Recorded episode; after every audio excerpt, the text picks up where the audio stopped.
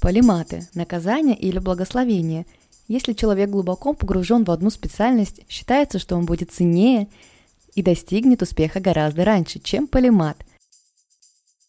Полимат – тип личности, который может разбираться в разных сферах деятельности, иметь опыт в совершенно разных областях.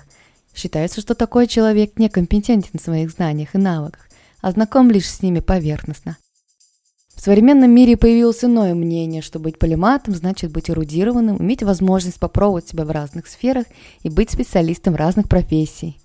Что происходит по факту? Человек не может определиться с типом занятий, которые хочет развивать.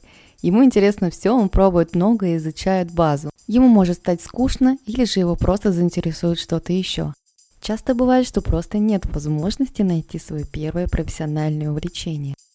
Даже в современном мире мы не всегда представляем, какое разнообразие областей существует. Поговорим о профессиях, откроем для себя что-то новое, узнаем о первых рабочих днях и как бывает все негладко.